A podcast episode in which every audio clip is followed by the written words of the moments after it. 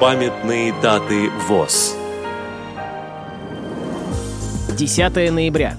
115 лет со дня рождения Зинаиды Ивановны Шаминой, тифлопедагога, музыканта, почетного члена Всероссийского общества слепых.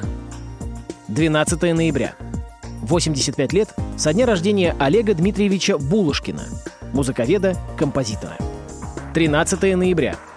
275 лет со дня рождения Валентина Гаюи, французского просветителя, основоположника тифлопедагогики, создателя первых учебных заведений для слепых и методик обучения слепых. Программа подготовлена при содействии Российской государственной библиотеки для слепых –